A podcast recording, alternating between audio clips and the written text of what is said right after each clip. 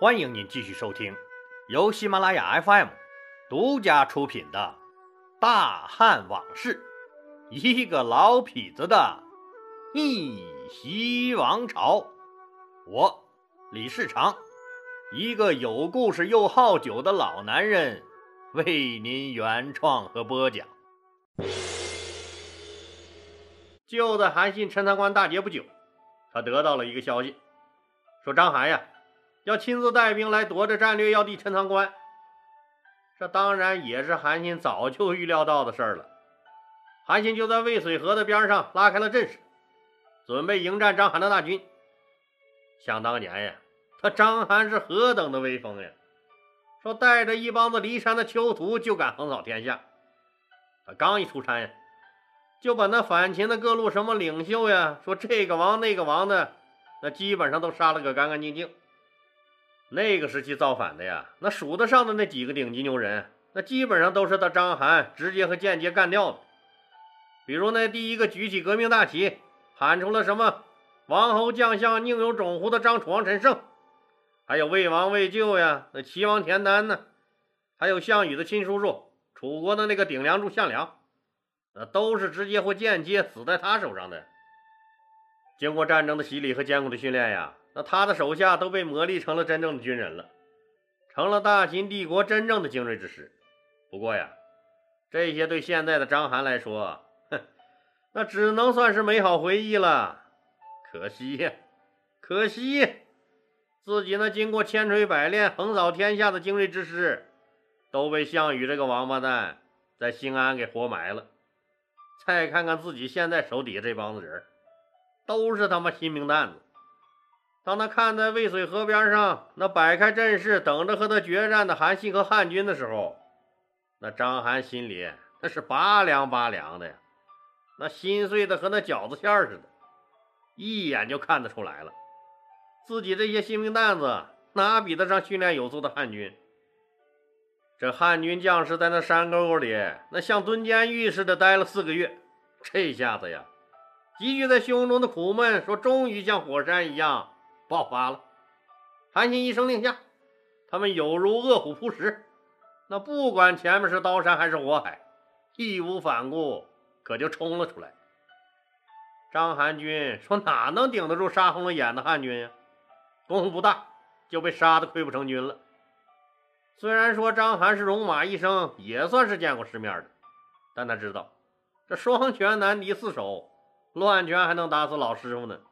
一眼看到底，那打是打不过了，自己也别愣撑着了，跑吧！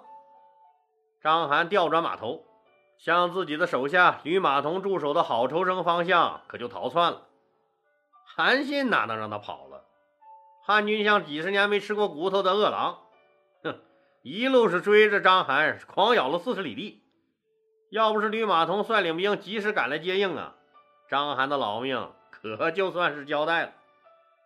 张邯逃进郝州城以后，给防守都城废丘的大将道八传令，让他赶紧派兵增援。那道八带着五万人紧急来郝州城和章邯会合。章邯又和韩信拼了一场，呵呵，结果呀，结果还是大败。那只能龟缩在郝州城里，不敢出来了。小子，你不出来是吧？你不出来，我就连老窝都给你端了！连日的胜仗让这个刘邦可是高兴的直跳脚啊！刘邦犒赏了三军将士，这当然了，这除了奖金、大红花之类的，那好酒好肉更是不能少的。韩信命令吃饱喝足了士兵好好休息，明天呀要攻克这郝城城，活捉章邯。第二天一早，汉军就发动了攻击。说刚一挨近的城墙呀，城上是乱箭齐发，那石头瓦片是咣咣的往下砸呀，还夹杂着一桶桶热气腾腾的液体，那可把士兵们吓坏了，以为是热油呢，那可是烫的就没好啊！有士兵躲不及，浇了一脸。你想，那滚开的热油浇在脸上。那还能有个好？那张脸就没法看了。没想到配胶的那哥们儿说一声惊呼以后，用手抹了一把脸，吐了一口，仰头破口大骂：“你奶奶的，哪个缺德带冒烟的这么不要脸，泼了爷爷我一脸尿！骂完一阵的反胃，蹲下嗷嗷吐了起来。那时候可不像现在呀，有个抽水马桶什么的，一冲就干干净净了。那时候居民们晚上的屎尿，那可都是拉尿在自己家便桶里的。每天早晨你看吧，那一大风景就是家家户户出来倒便桶。城墙附近人家说，今天早晨的屎尿，那可算是派上用场了，被用作守城的工具，直接可就泼了下去。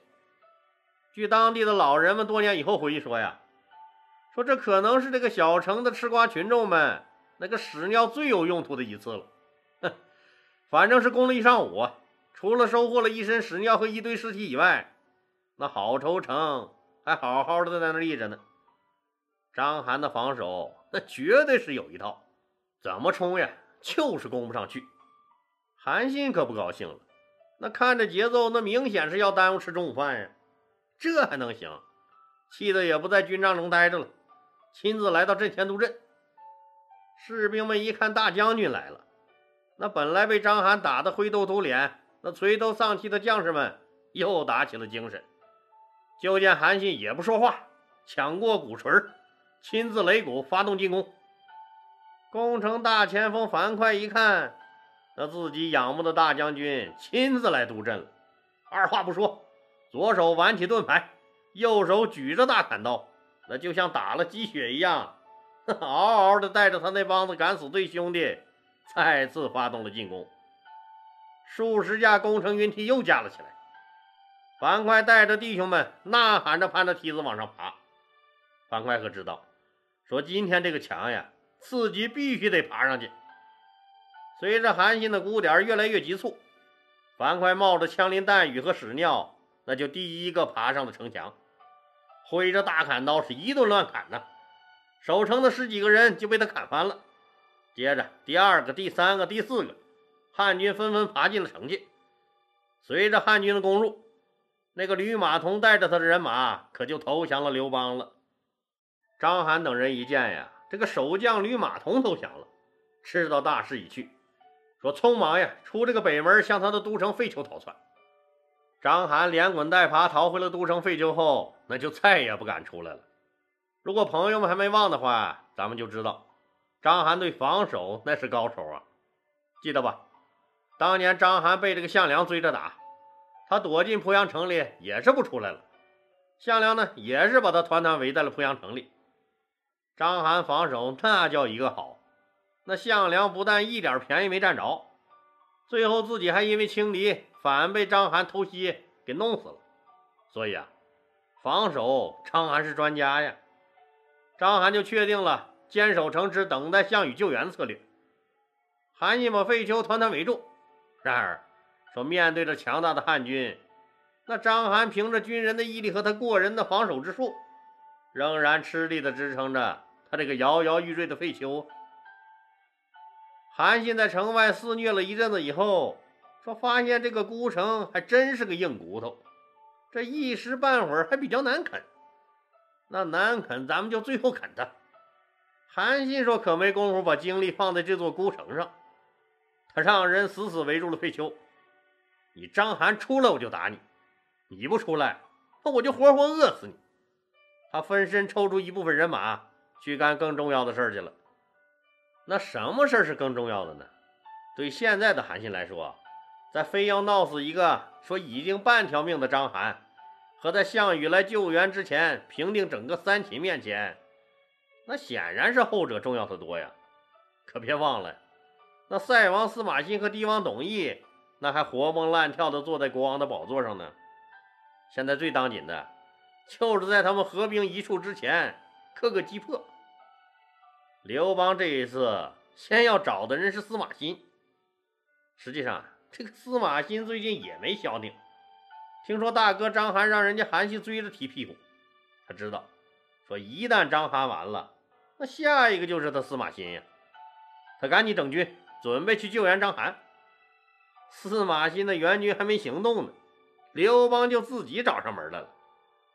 刘邦的使者来劝司马欣，那本着你好我好大家好的原则，那请您认清形势，投降就算了呗。那不但您的待遇不变，那还有不菲的赏赐呢。司马欣嗤之以鼻，哼，骂刘邦的使者：“你说你们他妈刘老大，嗯，但凡他妈有一粒花生米，还至于把他喝成这逼样？醉话连篇的。老子怎么着也是科班出身，打仗总比他刘混混强吧？哼！再说了，人一辈子什么最重要？名声和节气最重要。”我堂堂的赛王，怎么会投降的刘混混？滚！滚慢一点儿，我就放狗咬死你！使者连滚带爬回去报信儿了。那既然这仗非打不可，那就开打吧。刚一开战呢，司马欣就发现自己啊，实在是很不济。和章邯一样，自己原来能打的那些个嫡系主力部队都被项羽活埋了。现在这帮子兵也都是生瓜蛋子，而且这里很多人啊，一听刘邦回来打败了章邯，纷纷准备落井下石，痛打落水狗。自己对部队的部署根本就不能落实到位，自己的手下呀，那时不时有人斜着眼睛偷偷看他的脑袋。哼，都知道呀，这个东西虽然不大，但是拿到刘邦那儿就能换好多的钱。在几个不大的战役过后。司马欣同学绝望了，也不管什么狗屁名声和气节了，最终呀，举起双手也投降了。就在韩信攻破陈塘关的时候呀，刘邦可就知道了，和项羽这梁子算是结下了。那自己的老爹、老婆、孩子可都在自己的老家沛县呢呀，得赶紧接到自己身边，防止项羽钻了空子。他决定派一支军队去接老爹和老婆。那派谁去好呢？思来想去呀，他决定派自己的老乡兼原来的大哥王陵回去一趟。哎，这个王陵大家还记得吧？刘邦还是小混混的时候，就是人家王陵的马仔了。后来刘邦闹起了革命，他这个大哥王陵呀，也拉了几千人造了反，攻占了南阳郡以后，就过起了悠哉悠哉的生活。刘邦的势力是越来越大。居然最先打进了咸阳，哼！那时候可天下大乱呀！像王陵这种几千人的小团伙，那一定要找棵大树靠一靠，要不说不定哪天就被人灭了。也许他对刘邦太了解了，那觉得刘邦那痞子气太重，那也许呢，也是因为脾气耿直倔强。反正王陵当时并不看好刘邦，却倾向于投靠。说更有英雄模样的项羽，没想到一眨眼的功夫，那被封到巴蜀那个山沟沟里的刘邦又得势了，又打回关中了。得嘞，就是这棵大树了。王陵赶紧在他的南阳遥相呼应刘邦，派人告诉刘邦，以后我们可就跟着您混了啊。那刘邦何尝不知道这个曾经的大哥？王陵肚子里那点花花肠子，他暂时向自己妥协，那不过就是形势所逼罢了。要不他那几苗苗人，用不了多长时间就被人吃掉了。刘邦知道，要彻底让这个昔日的大哥真心归汉，那还得下一番功夫才行。最后想来想去，这刘邦想到了一条妙计。哎，这不正好把去接老爹和老婆这样的大事儿托付给他吗？以示信任和重视呀，那回来再给他升个官，借机不就拉拢他了吗？于是刘邦派这个大将薛欧和王熙带领一支部队出了武关，到南阳郡去会合王陵的军队以后，让他们一起去沛县去接老父亲他们回来。这王陵可是万万没想到呀，这次没把人家刘老汉接回来不说。自己的亲娘，那反倒让人扔到锅里煮成肉汤了，这又是怎么一回事呢？原来呀，说项羽的耳目探得刘邦派王陵去接刘老汉和吕雉这个消息以后，项羽立即派出兵来，半路拦截王陵他们，并赶紧派人去抓老刘头和吕雉。那项羽觉得呀，说刘邦把这么重要的任务，说安排给了这个王陵。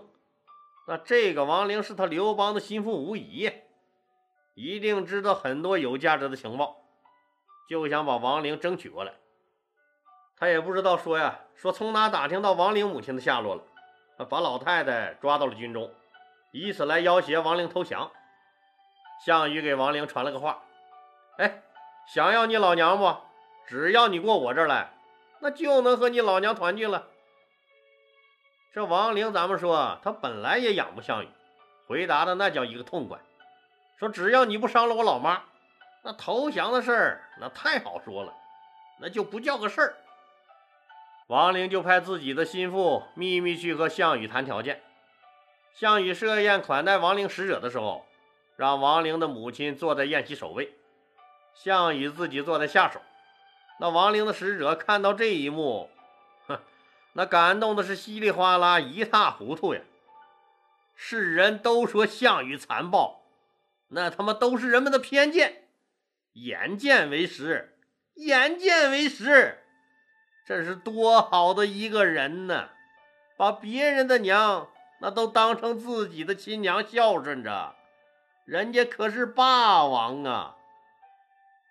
项羽给王陵设计的三步走就是：先喝酒，再收买，接着就是背叛。事实上，说王陵也是准备按这个路数走的，可惜历史跟他俩开了个玩笑，这个玩笑可开的有点大了。死了人了，怎么回事呢？就在王陵的使者吃饱喝足、满心欢喜，准备回去复命的时候，王陵的母亲秘密约见了他，老泪纵横地说：“你回去对我儿亡灵说，让他好好跟着汉王打江山，千万可不要三心二意呀。”汉王是真正了不起的人物，他最终一定能得到天下的。千万不要因为顾忌我而毁了我儿的大好前程啊！说完这些话，老太太猛然抽出一把短刀，猛地向自己的心窝可就戳了下去。等使者反应过来，老太太已经快不行了。王妈妈这种凌然大义的雄姿，敢向残虐无常的强势宣战的气势，此种气魄和胆量，无不令千古掌权的那些个士大夫们汗颜震惊啊！项羽万万没有想到，居然发生了这种事儿。彻底抓狂了，真是个不识抬举的老东西！我跟你前世无冤，今日无仇的，还像伺候亲娘一样伺候了你一遭，你竟然恩将仇报！